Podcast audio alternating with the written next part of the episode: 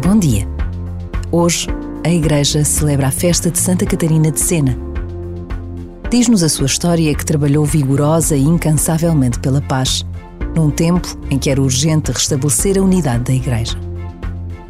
Precisamos de conhecer a vida de tantas mulheres e tantos homens que, ao longo da história e nas suas circunstâncias de vida, tudo fizeram para construir a paz, para sarar feridas, para construir pontes de diálogo e fraternidade entre todos. Por vezes, basta a pausa de um minuto para nos decidirmos a conhecer histórias de vidas extraordinárias.